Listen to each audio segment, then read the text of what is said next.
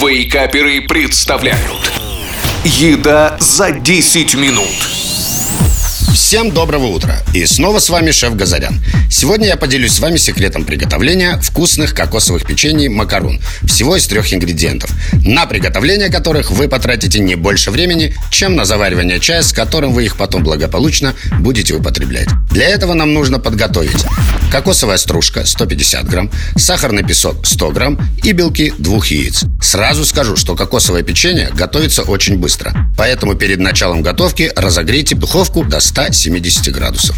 Яичные белки перелейте в глубокую миску, к ним же всыпьте сахарный песок.